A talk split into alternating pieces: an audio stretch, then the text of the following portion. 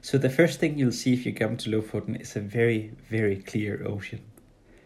Sometimes in the kayak, I have about 40 meters of visibility below me. And it feels like you're flying.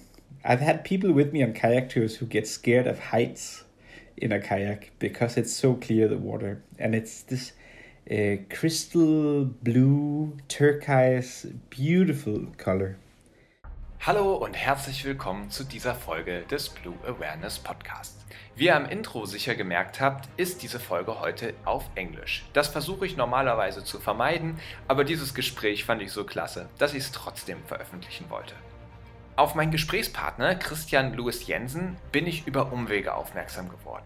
Und so habe ich mich mal mit Matthias unterhalten und wir haben über die Meere und über meine Arbeit gesprochen und dann erzählte er, hey, ich arbeite für einen Reiseveranstalter, Fernwind heißt der. Da haben wir einen Kajak-Guide, den fändest du bestimmt spannend. Und zwar ist dieser Christian Louis Jensen ein halber Inuit, der im Norden Norwegens auf den Lofoten als Kajak-Guide arbeitet. Und Während er da seine Kajaktouren macht, hat er auf den entlegensten Inseln, wo normalerweise niemals ein Mensch hinkommt, Unmengen an Plastik gefunden. Und weil er das nicht hinnehmen wollte, hat er angefangen, auf diesen Inseln aufzuräumen und hat tonnenweise Plastik von diesen Inseln wieder weggebracht. Alles mit seinem Kajak. Ich fand das natürlich klasse und habe Matthias gefragt, ob er mir nicht irgendwie einen Kontakt herstellen kann. Und das hat geklappt. Ich konnte Christian auch für ein Interview gewinnen. Und dann hat er alle meine Erwartungen übertroffen. Er hat nicht nur super spannende Geschichten von der Natur auf den Lofoten erzählt, unter anderem mit atemberaubenden Begegnungen, zum Beispiel mit Orcas, während er nur auf seinem Kajak saß, sondern er hat auch eine, wie ich finde, ganz besondere Sprache, bei der man fast das Gefühl hat, er ist so verbunden mit dieser Natur, dass diese Natur durch ihn spricht. Das hört sich vielleicht ein bisschen komisch an, ich finde da aber einfach keine besseren Worte für. Ich bin mir sicher, ihr wisst genau, was ich meine, wenn ihr euch diese Folge gleich anhört. Deswegen wünsche ich euch jetzt viel Spaß bei dieser Podcast-Folge. Hi Christian. Hi Christian. Good morning. Wonderful to see you.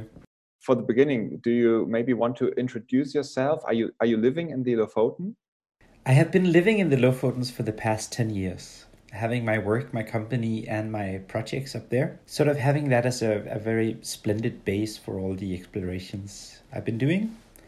But right now, because of COVID 19, I thought there's no better time to start studying my master's degree. So I'm in southern Norway in a small place called Telemark, where I'm doing my master's in environmental protection so these days are filled up with learning a lot of things I thought I'd never knew. How to tranquilize a beaver, how to measure the water quality of a lake, or how to successfully evaluate the biodiversity of alpine eco- ecosystems. So I'm using this downtime, if you will, to expand my view on the natural world. But it is true that I started cleanup paddling um, I, I believe it's four years ago now, and it's rolling really, really well. The whole thing circles around purpose. I believe that for many of our travels, we lack purpose. I mean to say that we travel to see beautiful things and take beautiful photos, but what exactly are we doing for the places we go to? I have that feeling a lot when I go to new places that I wish I could do something for it. And I believe if you look and live in Lofoten, it's very close to your heart to do something for the nature because the marine ecosystem up there is just mesmerizing. It's so beautiful. And to answer your question a little bit, um, the marine plastic situation in the north, in Norway general, is horrible almost no matter where you go, you'll find layers and layers. You can go back through time. You feel a little bit like an archaeologist, just looking at these different sort of stratas of uh, plastic consumption over the last, let's say, 100 years. And you find all of that if you dig in the earth. But recently you see the new plastics lying on top. And this problem is much bigger than many people realize. So, my kayak tours are not meant to clean everything on islands, but to teach people a little bit about how big the situation is. Because we're not going to be able to fix this unless we realize just how big this problem is. You told about this mesmerizing ecosystem in the Lofoten. For me, the Lofotens are really far away, and I've seen some stunning pictures and videos. But maybe um, can you share with me your picture of the Lofoten? What what can I expect if I go there? What what what kind of experience awaiting there? Oh, yes, I can. So, what makes the Lofoten special on a global scale is three factors. The first one being that the mountains are very, very old. It's something called archaic granite, most of it. 2.6 billion years old. And because the mountains are so old, they're very beautiful, they're very hard, they're very steep, but they also do not leave a lot of sediments in the oceans. So the first thing you'll see if you come to Lofoten is a very, very clear ocean. Sometimes in the kayak, I have about 40 meters of visibility below me. And it feels like you're flying. I've had people with me on kayak tours who get scared of heights in a kayak because it's so clear the water. And it's this a crystal blue, turquoise, beautiful color. Also, the Lofoten have about three and a half meters of tide difference. So, that sort of tide difference pushes water north and south four times a day, bringing lots of nutrients to the ecosystem. So, one of the things that we have in Lofoten is the third largest coral reef in the whole world. There are orcas, there's seals, there's otters, there's thousands of fish, millions of fish. There's fish that migrates to the Lofoten Islands each year just to have their babies because the water quality is so high. And no matter where you go, I, I have this um, general feeling of being incredibly stoked because I try to learn about nature in a theoretical way. But if you get to Lofoten, you just realize how little you know almost every time I go out in a kayak, I see something I've never seen before. And you know, you go back, you scribble your books, you try to figure out what exactly was that phenomenon. So I guess all the people I know in the Lofotens, northern Norway, are incredibly humble people because it's very apparent both that nature is stronger than us, but it's also so much more than we currently know. Right now, you got me. I really, I'm, I'm about to come up there. yeah. You should.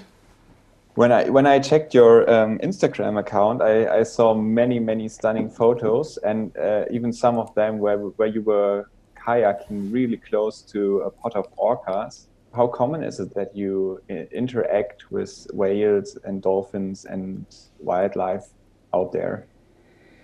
Um, it's always a special thing. Um, I cannot count the encounters I've had on two hands. Like it's been much more over the years. But it's always a special thing, and it's never something I'm expecting to see. Uh, I sometimes tell people who come to Lofoten to see whales that. Do you know that story of a very wise man and a young child? Where the young child asked that wise man, When will I become as wise as you? And he says, About five years. But the young child then says, But what if I study really, really hard? I try everything I have to get as wise as you are. And then he says, 10 years. But the child wonders, thinking that the guy misunderstood the thing. What if I work really, really hard every day from 8 till 10? Then the wise man says, 15 years. And the child asks, How come it takes longer the more work I put into it? If you wanted to see the orcas. And the uh, man says that if you have one eye at your goal, you only have one eye to look at the road you're walking. So if you come to Lofoten to see whales and that's your goal, you won't see all the other beautiful things around it. It's a place with midnight sun. It's 300 kilometers north of the polar circle, where we have one month of no night and one month of no day. There's northern lights, there's uh, photofluorescent algae in the oceans. There's so many magical things everywhere. Just the moss of the rocks are so thick you can almost sleep everywhere. It's like a whole mattress, the whole mountain chain.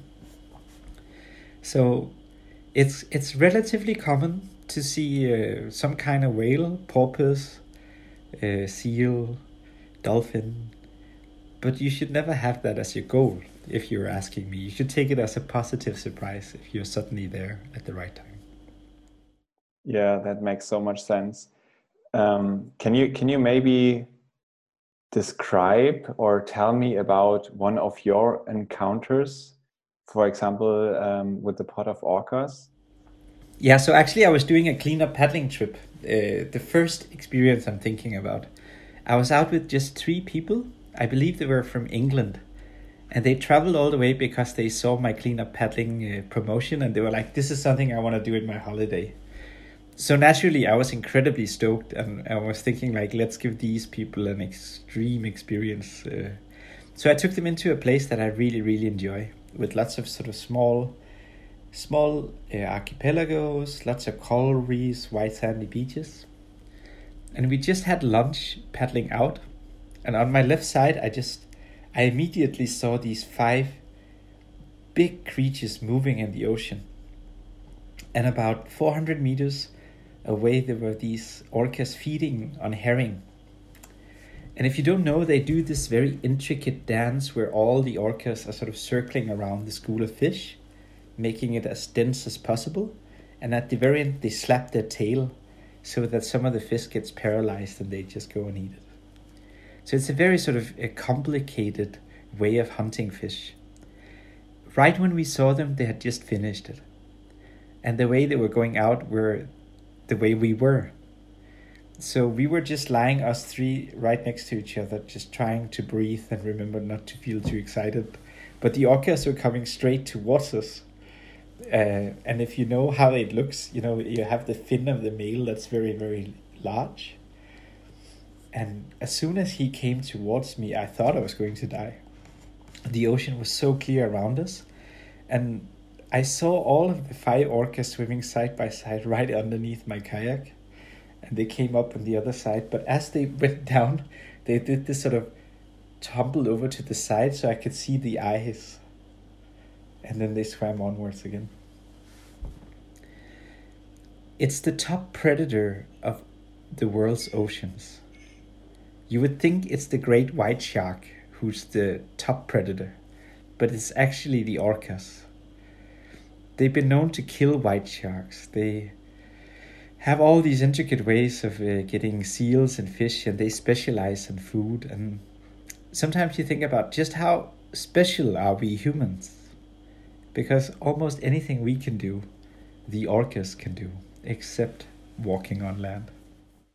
That sounds like such an amazing experience. I, I can totally understand you that you thought you were probably going to die because on the one hand side you I, I would expect that I would love to see orcas, but once they are there and they are huge and they are coming right towards me, I would feel like, oh my god, I'm not sure if I really want to experience that. but I, I, think everyone feels right now what a vast and amazing ecosystem and place the Lofoten are. Uh, but now we have to also talk about uh, the problems we're facing. And you, you already told us about the plastic pollution, that you have so many layers of, of plastic in there. And you, you told that you have these layers that, that are more or less telling a historical story from older plastic to newer plastic. How could you um, describe the difference in those layers? So what how does how does these layers differ? So one thing that a lot of people don't know is that plastic doesn't disintegrate in nature. It just becomes smaller and smaller pieces over time. Meaning that all the plastic we have ever produced and discarded wrongly, you mean like putting into nature, is still there. So if you look at these layers going back through time, you can see that the color of the plastic is fading and the um, polymers like the actual fibers is breaking into smaller pieces so you'll see this sort of gradient from the new plastics floating on the top of the ocean to sort of the microplastics going down smaller and smaller and smaller.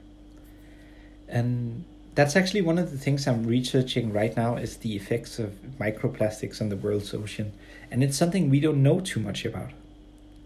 We don't know how microplastics are affecting fish, species, populations, plants. And there's a, lot of research going into that right now, trying to figure out if we should limit the amount of plastics entering the world's oceans. There's a great consensus that we shouldn't have too much of it, but we don't have any laws saying that it's forbidden to accumulate microplastics and plastics into the oceans as we stand right now. So it's it's very interesting times to be alive. There's a lot of things we don't know, but everything is indicating that this is not good for the environment. Like we should do something about it, and it starts from the top um, meaning that it means the macro pieces, the big pieces of plastics, the beer bottles, um, the industry, the fishery. They have to stop uh, discarding plastic into the ocean because as the plastic bits get smaller, the surface area gets bigger. You know, if you take two things, break them apart, you have a bigger surface. And we just figured out that there's um, microbial communities growing on plastic. So this a term called plastisphere where um, species can use plastic to get to another country and uh, establish themselves. You know, back in the days, you had to find a coconut that would float long enough to get to a new island before you could settle somewhere, or a piece of algae or driftwood. If species wanted to, let's say, just change habitat from uh, the Gulf of Mexico to Europe. But today, we have, the most abundant piece of floating material in the ocean is plastic, and we've increased these possibilities of distributing species many, many fold. So, yeah, that's just another problem with plastics. In case you didn't have enough. Yeah, yeah, we we have enough, I, I reckon.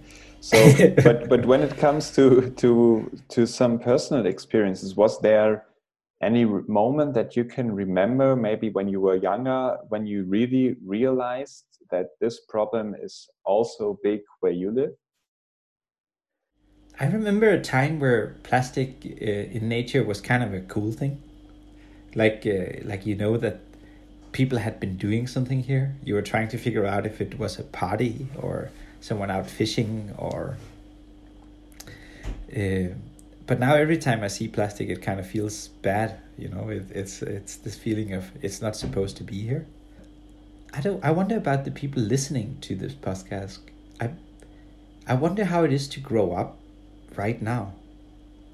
To have so much knowledge. To have very strong people like Greta Thunberg and um, fucked up presidents and whatnot in the world and feel this sort of because I remember being a teenager and really feeling deeply that we are doing something wrong to nature. But it's very hard to put words to. Do you know what I mean? This feeling of there's just something unethical about this whole thing and you want to change it very, very fast. And as you grow up, you kind of become more adult and you become more reasonable and you think that ah it's just the way the world is that's the way the world works but i truly miss those days of being so against pollution so against overconsumption that i was willing to yeah chain myself to a tree if you know what i mean and so yeah, there's definitely some moments. I, I, I believe for me it was mostly reading books. I used to read a lot of books when I was smaller, and some of them um, would tell the story of people living in the Amazonian rainforest, seeing their rainforest being cut down, or yeah, something like that. That's interesting because uh, for me it felt more or less the other way around. When I grew up, um, in the middle of Germany. I wasn't close to mountains. I wasn't really close to the ocean. and, and I, w- I was not really connected to nature i'd say I, everything I, I did was more about sports or having fun or computer games or whatever and when i was until i think it was until I, got 20 and i started traveling that I, I, I really had no no big interest in nature and I, I, did, I didn't feel doing anything wrong using plastic and I, I even remember some moments when i discarded plastic just right in the nature because I didn't give a fuck, you know.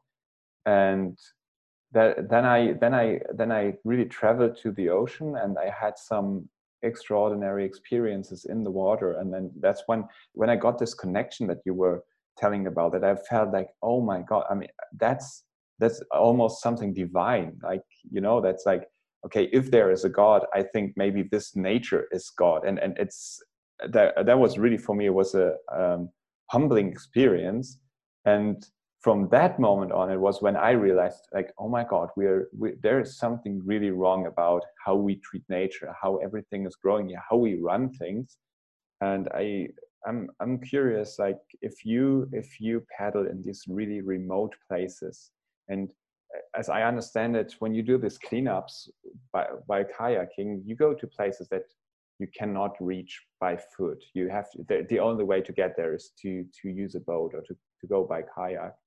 And what does it feel like if you find these places really littered? And how, how do you even clean it up? like you take everything on your kayak? I, I, I kind of want to start a different place, Christian, because what you are explaining about your relationship with the ocean is exactly what I'm trying to do in my job. So, I believe that the strongest way for conservation is not a lot of theory. We don't need to know more, but we need to feel more. And to be able to take people into these places where the ocean is pristine and beautiful and working really well gives you this experience that there is something worth fighting for. And that has to be the center of all of this. There is so much beauty still out there in nature, and it's still worth doing something for. And I would love everybody to have that experience that you had this almost uh, epiphany, this realization that this place is where we come from, essentially. We were ocean organisms before we became humans. There's the story of um, whales. Did you know that whales, if you look at them in a X-ray, you'll see that their fins have fingers? And that's because the whales once were animals that went from the ocean to land and then decided, no way, we're going back again. So that's why whales doesn't have gills. They have to breathe because they got adjusted to the land, the terrestrial ecosystem. And I feel very much the same way. I wish there was a way for us to return to the ocean and, and become home there again. And the kayak is the best way of doing that I found so far. Because that feeling you're trying to uh, picture there, imagine that a little bit like you're in a day, beautiful. It's a little bit cold because you're in the Arctic. You're wearing a pair of wool socks and a wool sweater, and you're launching the kayaks into this ocean where it's just so clear underneath you you'll see all the corals all the different plant species the small fish and then you have a whole day of just intuitively roaming trying to see what you find one of the things that i try to do is, is process oriented uh, experiencing and that's something i'd like to tell everybody that when you go into nature, please don't. You can have a goal, like you can have a goal, you know where you want to go, but it's really not there. It's everything from where you are to that place that matters. And it's the same with kayaking. Uh, if you wanted to go fast, you'll take a boat. If you want to see everything and study the details and make the zigzags, that's not very efficient. That's where you do the kayaking because you're sure to find something you've never seen before. And the best moments in my year is when I see uh, children uh, kind of a little bit away from me, so I can't hear what they're saying, but I can just see them pointing into the ocean and talking about different things and being really stoked about everything that's happening there. Because curiosity is something I feel like we miss a little bit, right? There's so much information on our smartphones, on our books, in Wikipedia, that we forget to be curious and not really know the answer. So, oftentimes, with children at least, I would ask them to come up with names of animals themselves. And then in the evening, I can tell them a little bit more about what I know about what they saw.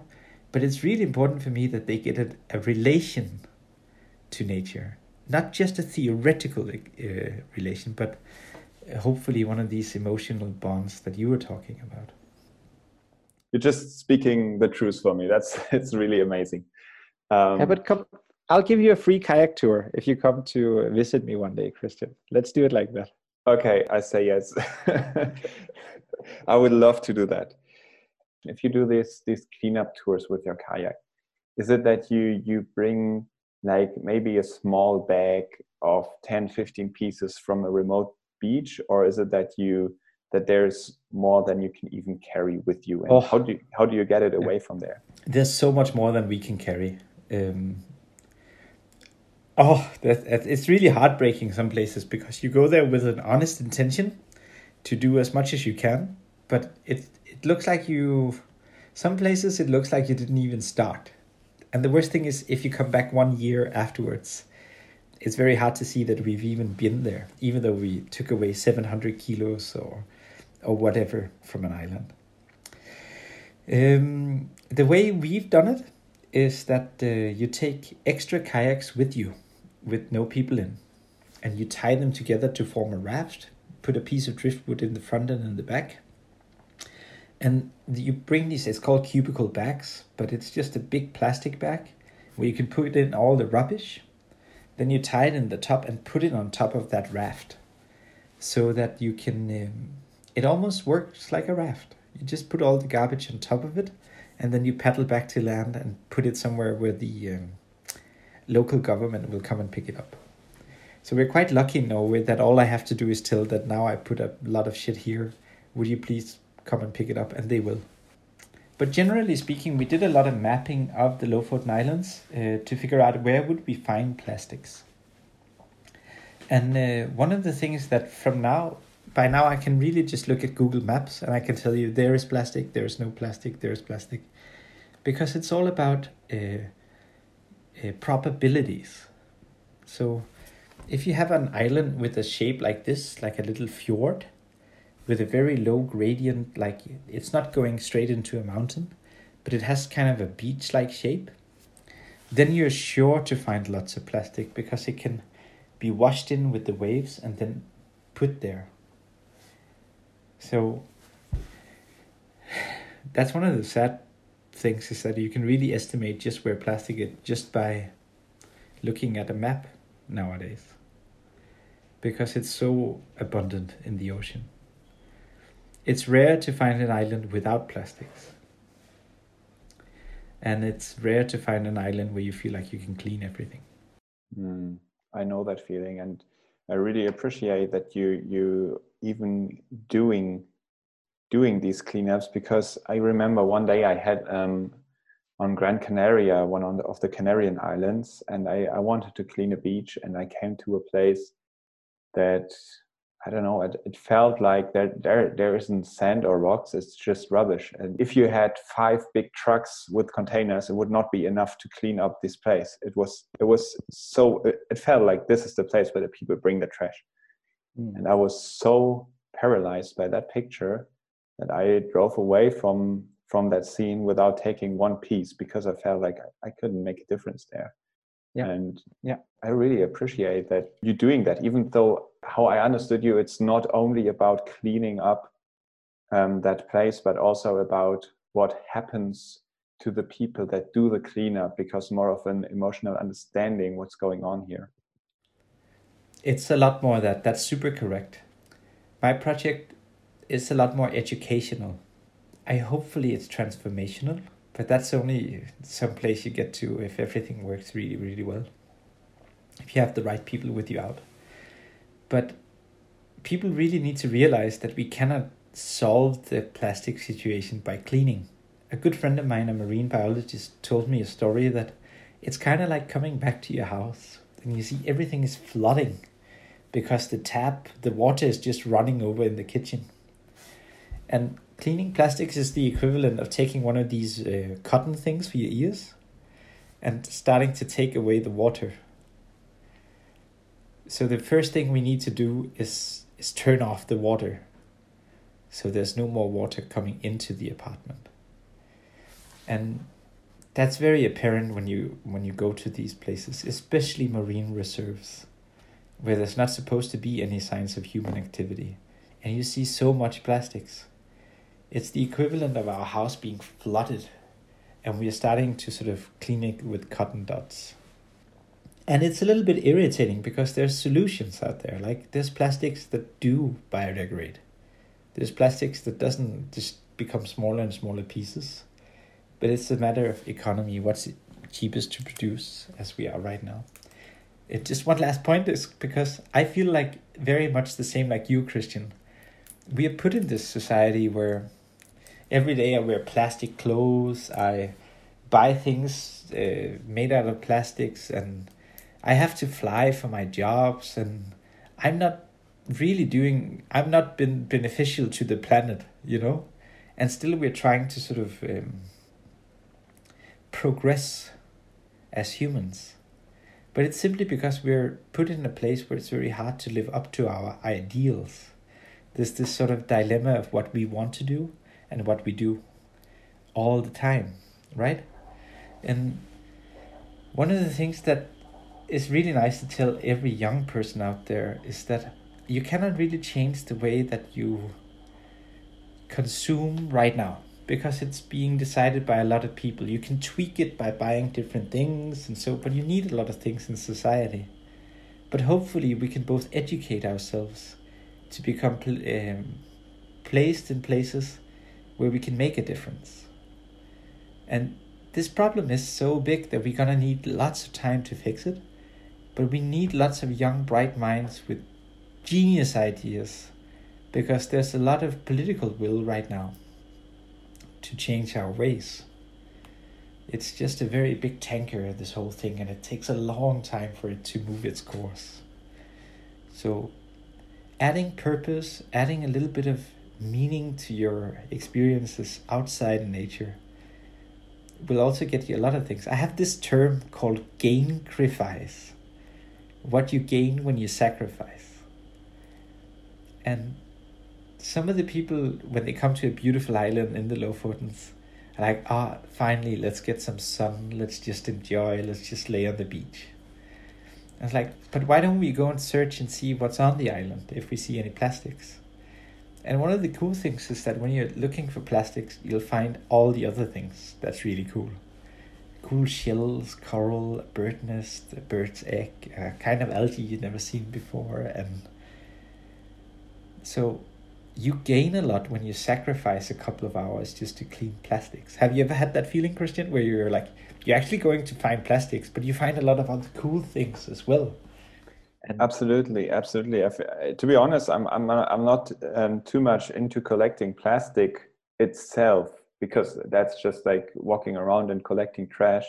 So sometimes I, it feels a little hard to to get started you know you'll be like it's like maybe for some people like going running on a rainy day you'll be like okay come on let's do it but once you start doing it you get into this into this rhythm where you where you feel like okay well i'm i'm really doing a good thing here but you're really aware of your environment because you, you're not you're not rushing through but you're checking out about what is there. And you always you always experience something that you wouldn't expect before. There's a, either it's something about the waste you find and you you start thinking about these kind of objects in a different way because you've you've had it in your hands so many times. For example these q-tips that you used to clean your ears.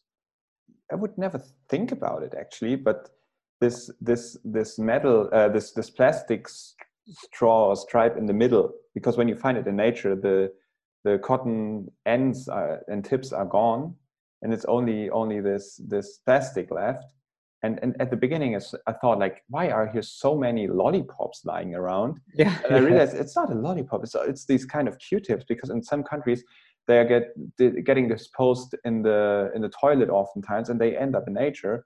And and and then i started like oh my god i never thought that this would leak into nature. And and from now on i can never use a, a plastic q-tip again without remembering like how many of those i've collected at the beach. But also it's it's it's not only the different way you think about the plastic but just what you said you, you're, you're stumbling over different things and places and you look under rocks and you, you you find this little tiny flower you wouldn't have seen if you wouldn't have looking so close. Um, but one of the most important things for me is you see that people are observing you and they they check out like maybe not on the Lofoten if you go to a remote island, but if you do it on a in a normal place in a city near a river or maybe on the beach, there are many people like they they are just lying in the sun and they are maybe smoking a cigarette and then they see you walking by two meters next to them and picking up some cigarette butts. Maybe some of them are even asking like, okay, great, what are you doing there? And you you, you feel like you get other people thinking differently about what they're doing, even though they haven't participated. So, so that's that's the three points where I would say, okay, why picking up plastic or trash is much more than just picking up trash. Yeah, it's it's so true. I completely agree. It it reminds me of this story of um, we had it here in Norway where uh, it was told that children in middle school should keep uh, one and a half meters away from each other because of COVID 19. And there was this great thing I saw online where someone said that this proposal is basically asking children to be something that children has never been in the history of children you know keeping distance from each other. And it's kind of the same with the people. Uh, imagine us being tribal people and we were in our cave or wherever we would be and we had lots of things from the hunters skin, garments, uh, food, and such. All of those things could just be trashed around and it would be gone in a couple of weeks. And I believe that we are not really used to having stuff that are not biodegradable in our hands. That picture you have of smoking people on the beach throwing their cigarette butts perhaps it's something that we have sort of uh, dormant in us like we are trashy per people per definition kind of thing and we have to evaluate these customs to put it in the right bins. Definitely we can do this habit but why not make things that can contribute to nature? Imagine having a, uh, that piece of a cigarette that you find all the way on the ocean. If that were biodegradable and had a seed in it or it could become a tree or something like throwing away stuff with a good conscience. I don't know if that's possible but you know what i mean like it shouldn't be such a big deal if all the things that we buy are not super pollutant to the environment. You buy a six pack beer and this ring around it kills turtles. Like why? You use it for two seconds right? You, that's what you do. You take it off and so I think that there should be some bright minds out there who can figure out a way to do this differently. Because it doesn't need to be like this. We just take it for granted that plastic is super pollutant. There are other ways of doing uh, these things. You had this picture of the whole apartment being flooded by by water uh, compared to the ocean being flooded by plastics, and once your apartment is getting flooded, there are probably some places where you wouldn't mind too much if there's plastics, like, I don't know, in the bathroom or whatever. You'd be like, okay, let's dry it up and it's okay. But there might be some other places where you have really valuable stuff. Like, I don't know, for some people, it might be the TV. For others, it might be important books or some pictures of them being childs that you cannot reproduce or whatever. And once this water that's flooding the apartment reaches those really valuable stuff, really becomes painful. And when we when we put this picture into the ocean, we don't mind too much if there's a, a little bit of plastic just lying on the seafloor and we, we would know it would not get in contact with anything valuable. But in fact, this problem with the plastic is that there's so much interaction with with the life going on in the ocean with with with everything that's amazing about the ocean kind of interacts with the plastic. So do you find this as well andy lofoten that you can that you actually see how wildlife is um, infected by the plastic? Yes and that's really what's breaking my heart. Um, you see the plastics everywhere you see marine life. And one of the saddest things I know to be true, Christian, is that where marine life gathers, so does plastic. Imagine you're a phytoplankton, one of these krill or zooplankton that you really want to eat. You're drifting in the oceans, floating with the currents. The places where you have these concentrations of marine life is often the same place that you have plastic debris. So there's a correlation between hotspots of the ocean and accumulation of plastics. And that's really one of the saddest things I know to be true. I was incredibly lucky last year to have a two month kayak eh, mission in Antarctica. I never ever thought I was going to go there, but this is the only place I've ever, ever been where I saw no signs of human activity. And the most remarkable thing is that I saw no sign of animals being scared of us. I literally had penguins sleeping on my stomach. I had humpback whales diving right under the kayaks looking at us because they didn't know what we were. So these hotspots of the world are often the places where animals can hide from us. Because they know in the northern hemisphere that we are hunters we bring plastics and there's this general feeling. I remember the first time i went from greenland to iceland. And in greenland you never see the seals close to your kayak because they know that the kayakers have been hunting seals for a very long time but they don't know that in iceland and I got to Iceland and the seals were like swimming right up to the kayaks. And I was like, this is so weird.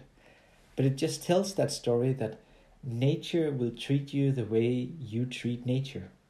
And Lofoten, for instance, is this perfect combination of all of these things where there's big wild areas where there's almost no sign of human activity, where the animals will come very close to you and explore you and be curious. But you also have these areas where yeah, they will flee as soon as they see you. Today we have marine reserves. Scientists have tried to say that this area we cannot fish within. But I think one of the things that's very logically is that the ocean has no borders and the fish doesn't know where the zone of the marine reserve is and where it's not. And really everything is interconnected. The nutrients we have in Lofoten comes from Germany or England everything, if you kind of only protect a little place of it, it's not really sure it's going to have a big effect because you need the whole ecosystem to work very well. So I would say I've had the, in Germany, I've had some amazing paddling experience in Dresden and uh, uh, in the Elbe, and, uh, out to the Wadden Sea, and so. And I think there's so much beautiful ocean life in Germany as well. And that's one of the things we, we need to see is that it's not these places you see in magazines that's worth protecting. It's everywhere. It's that little beach you used to go swimming at when you were a child. It's all of these places too because they are connected. I just recently had a GPS drifter project. I have it in my living room, but we threw it out in Dresden in Germany. It floated out through the Elbe, came out to the North Sea, and ended in Norway. So, whatever you do back home affects the Arctic and vice versa. So, I wouldn't say there's any hotspots of the ocean. Everything is a hotspot. We should treat it equally. And I think that helps, you know, that your little river back at home could potentially have effects for orcas or seals or herring uh, shoals or whatever. And that's really also one of the tough part. If you still use that picture of your house being flooded by ocean and you're very worried that this reaching the living room, if you know what I mean, the plastic pollution, we have to realize that the whole ocean, everywhere, has been detected plastics in it, even in the Antarctic oceans. It's omnipresent by now. So it's a great picture, but we have to really realize that the whole house is already flooded, even the precious parts. I feel I feel like this this is a really nice closing um, idea that we that each and every one of us counts because we are all connected. Everything is connected. So it's not about those people live by the sea that it's it's it's their their quest to to clean everything up or whatever and it's not that if I live here somewhere in the middle of Germany, far away from the oceans, that it doesn't really count what I'm doing here because I'm so far away. No, absolutely not. It's like we are all parts of this big interconnected ecosystem, and you cannot change one variable without everything else changes. So each and every one of us has the choice if we are one of the parts that change for the worse or that we are one of the parts that change for the better. So each and every one of us counts, each and every one of us is important, and each and every action we take are part of the big picture. And it's it's us that are writing the story. We are the, we are the heroes of that story. Exactly. That's so wonderful to hear. And I hope there's someone out there listening to this right now who knows that they are the hero we need for the world's oceans. Christian, thank you so much for that wonderful conversation. I wish you well for all your projects, for your cleanups, and for all the tools that you do. Um, that you you you touch the hearts of many people coming with you, and by, by showing them the nature, by giving them that experience. Thank you very much, Christian. It's a great project you have. I'm really looking forward to follow your podcast and. Uh, keep in touch. Just let me know if you have any good ideas. Das war's schon wieder mit dem Blue Awareness Podcast. Falls du weitere Infos zu Christian haben möchtest, dann findest du diese in den Show Notes. Falls dir die Folge gefallen hat, freue ich mich wie immer, wenn du den Podcast folgst oder abonnierst und die Folge auch gerne weiterempfiehlst. Und wenn du selber eine Idee hast, wen du gerne mal im Blue Awareness Podcast hören möchtest, dann schick mir doch einfach eine Nachricht bei Facebook, Instagram oder per E-Mail. Ich bin dann raus, bis zum nächsten Mal.